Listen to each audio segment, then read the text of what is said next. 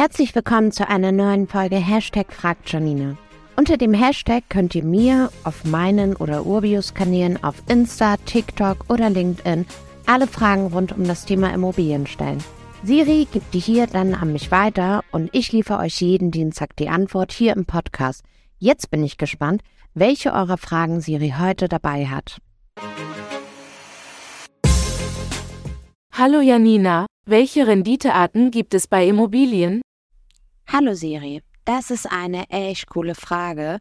Also die gängigen sind für die Immo-Investorinnen und Investoren Eigenkapitalrendite, Mietrendite unterschieden in Brutto- und Netto-Mietrendite. Fangen wir mal mit der Eigenkapitalrendite an. Dazu brauchst du den Jahresreinertrag. Den berechnest du, indem du deinen Netto-Mietertrag pro Jahr nimmst und davon deine jährlichen Darlehenszinsen abziehst.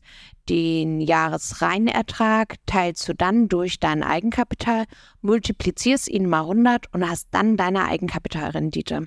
Diese Berechnungsformel nutzt man immer, um zu schauen, wie viel Eigenkapitaleinsatz rechnet sich am besten. Die Eigenkapitalrendite nennt man auch ROE, kurz gesagt für Return of Equity. Bei der Brutto-Mietrendite handelt es sich um das Verhältnis der jährlichen Mieteinnahmen und dem Kaufpreis der Immobilie. Die Nebenkosten werden nicht berücksichtigt. Es ist der schnellste Weg und wird am meisten bei Inseraten ausgewiesen. Du berechnest sie, indem du die Mieteinnahmen durch den Kaufpreis teilst. Die Netto-Mietrendite sagt viel, viel mehr aus, denn hier werden neben dem Kaufpreis und der Mieteinnahmen auch die gesamten Betriebskosten und Nebenkosten berücksichtigt. Das spiegelt die tatsächliche Rentabilität wider. Die Berechnung geht so.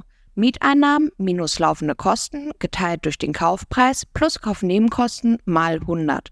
Das Ergebnis ist die Netto-Mietrendite. Wenn ich heute eine Immokäuferin wäre, die auf die Rendite schaut, dann würde ich mich immer nur um die Netto-Mietrendite kümmern. Hier ist es aber auch ganz wichtig, Siri, Immos entwickeln wir ja und daher ist es nur die Einstandsrendite. Ich habe schon Wohnungen von 2% Rendite auf über 7% entwickelt. Das kannst du auch. Aber klar, es ist ein bisschen Arbeit. Mietmanagement, vielleicht auch mal renovieren und so weiter. So, ich hoffe, Siri, du fühlst dich jetzt bestens informiert rund um das Thema Renditearten bei der Immobilie. Danke, Janina. Bald habe ich sicher weitere Fragen an dich. Gerne, Siri. Ich freue mich auf weitere Fragen. Und wer da draußen noch eine Frage hat, immer gerne über Social-Kanäle auf mich oder Urbio zukommen.